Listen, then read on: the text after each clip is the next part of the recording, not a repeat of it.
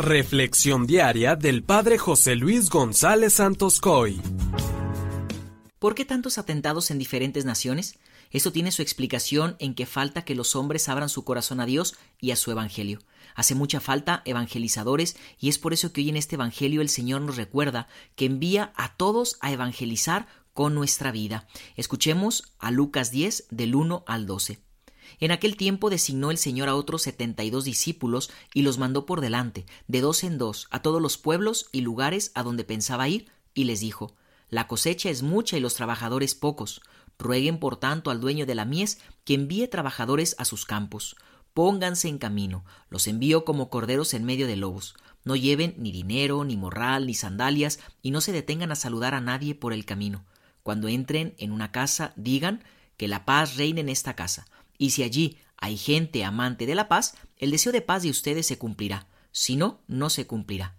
Quédense en esa casa, coman y beban de lo que tengan, porque el trabajador tiene derecho a su salario. No anden de casa en casa. En cualquier ciudad donde entren y lo reciban, coman lo que les den, curen a los enfermos que haya y díganles, ya se acerca a ustedes el reino de Dios. Pero si entran en una ciudad y no lo reciben, salgan por las calles y digan, hasta el polvo de esta ciudad que se nos ha pegado en los pies, nos lo sacudimos en señal de protesta contra ustedes. De todos modos, sepan que el reino de Dios está cerca. Yo les digo que en el día del juicio, Sodoma será tratada con menos rigor que esta ciudad. Palabra del Señor. Amigos, la evangelización no solamente es cosa o tarea del Papa, los obispos, sacerdotes y misioneros, sino que es tarea de todo bautizado. El problema es que no todos los bautizados han asumido el compromiso que conlleva. El Señor siempre invita al cambio y a la conversión, pero son pocos los que han querido entender este llamado. Hoy el Señor nos regala unas indicaciones de cómo debe ser el discípulo.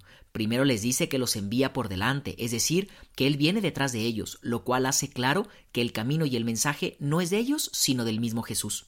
Muchas veces nos queremos sentir como protagonistas o dueños de la evangelización, pero nunca olvidemos que Jesús viene detrás. También nos invita a darnos cuenta de que vamos como corderos en medio de lobos. Esto quiere decir que no seremos aceptados por todos. Habrá quienes no quieran recibir el mensaje y nos ataquen. No hay que desistir, pero tampoco hay que utilizar la violencia. Somos corderos, no somos lobos. No debemos llevar demasiado equipaje que estorba, debemos mantenernos siempre sobrios y libres, ya que cuando tenemos muchas o ciertas ataduras, ya sean cosas o personas, es imposible seguir al Señor y ser su testigo. Se necesita libertad ante todo para poder seguir al Señor.